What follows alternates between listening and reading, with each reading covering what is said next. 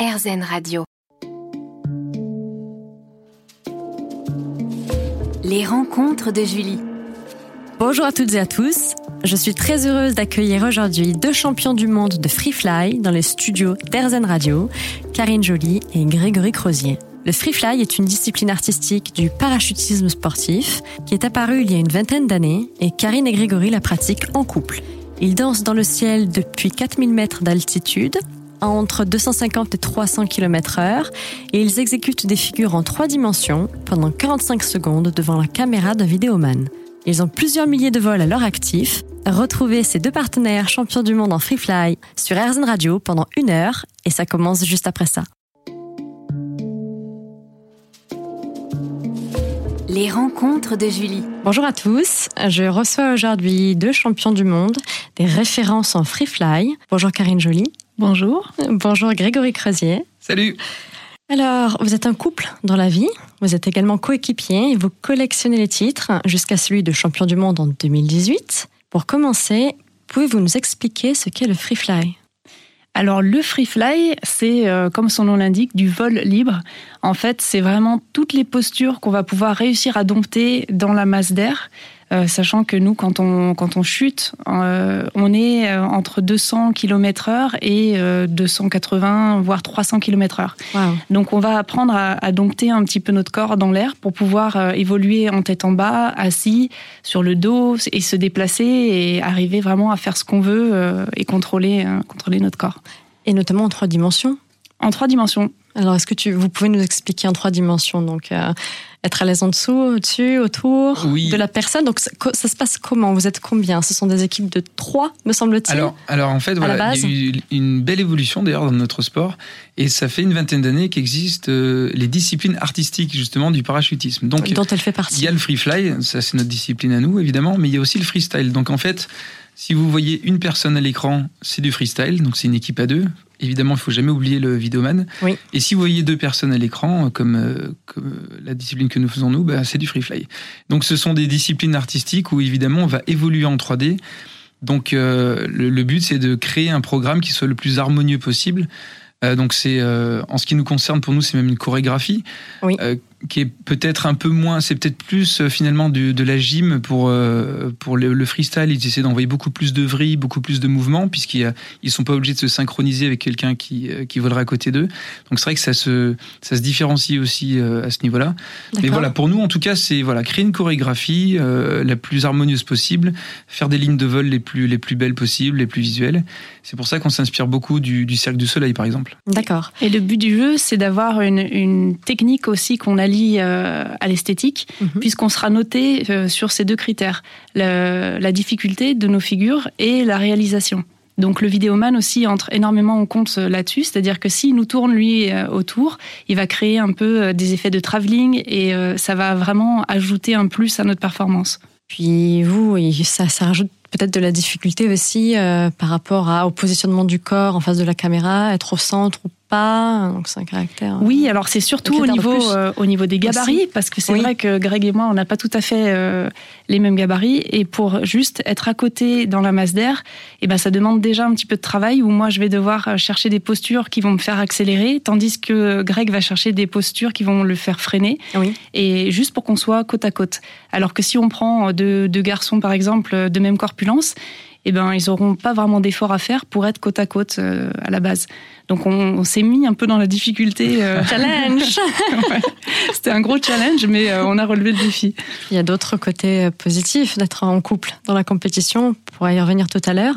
Est-ce que c'est dangereux le free fly?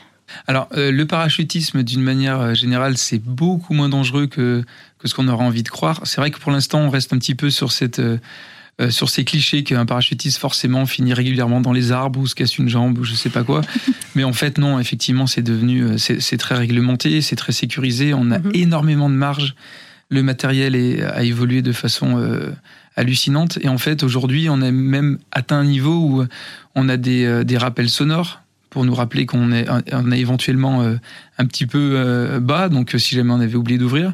Et, quand bien même on n'ouvrirait pas parce qu'on serait par exemple inconscient, ce qui serait vraiment le cas extrême, on, le, le, parachute de secours s'ouvrira tout seul. On a un déclencheur de sécurité qui est prévu pour ça. Donc tout est prévu. Il faut vraiment le vouloir pour se faire mal aujourd'hui dans, dans notre sport.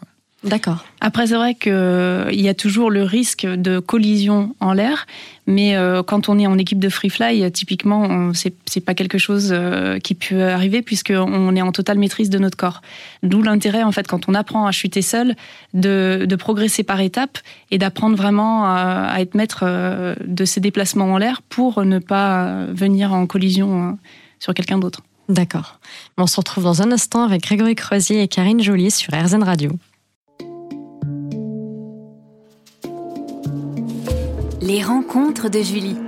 Je suis aujourd'hui en compagnie de Karine Joly et de Grégory Crozier sur RZN Radio et on parle Free Fly. Alors depuis quand pratiquez-vous cette discipline? Karine Alors, ben moi, j'ai commencé le, à apprendre en solo en 2004.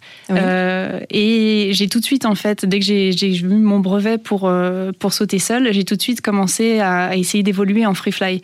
Donc, en fait, normalement, quand on commence le parachutisme, on apprend à chuter à plat ventre, qui est la position de sécurité pour ouvrir son parachute, mhm. puisqu'il est dans le dos, comme ça, il n'y a pas d'obstacle. Et, euh, et c'est vrai qu'on peut commencer à faire des figures à plat et à venir accrocher les jambes et les bras euh, de ses potes avant de commencer à apprendre à faire du free fly, c'est-à-dire euh, de commencer à apprendre à se mettre en position assise, sur le dos, sur, la tête à l'envers. Et, c'est vrai que moi, c'était cette liberté de mouvement en fait qui m'intéressait. Et j'ai tout de suite, j'ai tout de suite cherché à, faire ces mouvements-là. Donc même si j'avais pas la maîtrise, au moins j'essayais. Donc depuis 2004, je pense que oui, je suis à fond dedans. Et en ce qui te concerne, Grégory J'ai commencé euh, euh, beaucoup plus jeune, j'ai commencé à 16 ans. Moi, j'étais inspiré par les films hollywoodiens. Je suis vraiment tombé à, à l'âge de l'adolescence. Pour moi, c'était euh, toute la rafale de films où il y avait systématiquement des scènes de chute libre incroyables dans tous les, dans tous les films d'action. Donc voilà, je voulais faire ça. Et bien sûr, bah, comme Karine, dès que, dès que j'ai eu un petit peu d'aisance pour.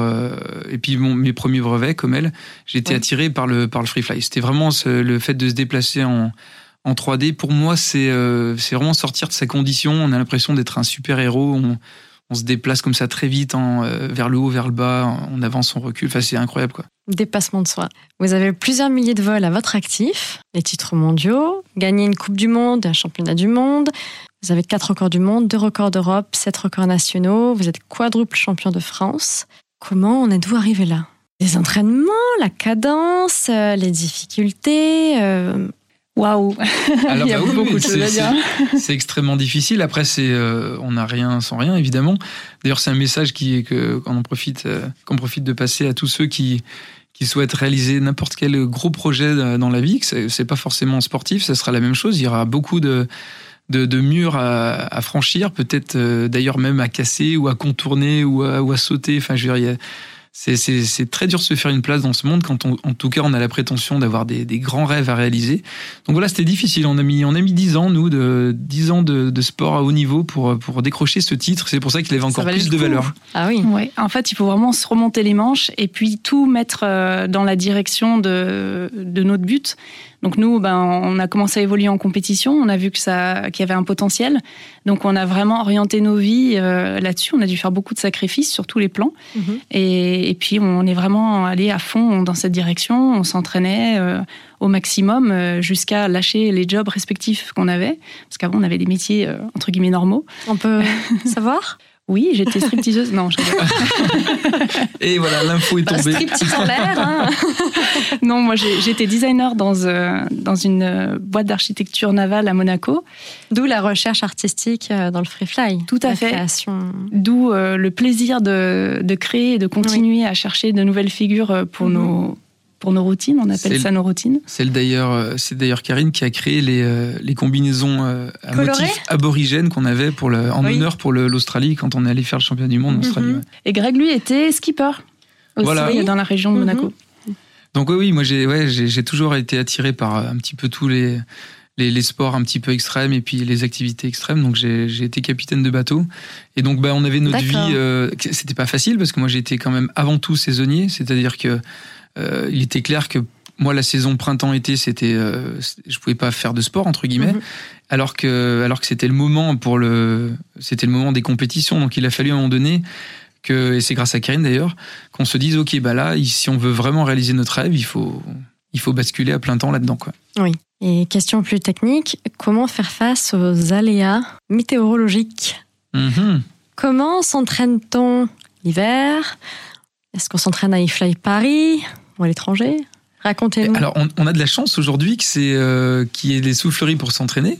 Mais c'est vrai que nous, quand on a commencé, donc euh, c'est, on parle déjà qu'il y a une douzaine d'années maintenant, euh, déjà il fallait, il fallait compter d'avoir bien 10-12 semaines d'entraînement par an pour être sûr d'en avoir 8 8-9 parce que justement la météo était pas forcément bonne. Il fallait prévoir d'aller à l'étranger en hiver. Oui. Donc en Espagne, voire aux États-Unis pour être sûr de sauter. C'était vraiment très contraignant, très très coûteux, très difficile. Et puis après, oui, depuis 5-6 ans, on a commencé à intégrer complètement la soufflerie euh, aux entraînements. Et là, ça a permis de passer vraiment à un niveau euh, supérieur. On se retrouve juste après une pause musicale en compagnie de Karine Joly et de Grégory Crozier et on parle Free Fly.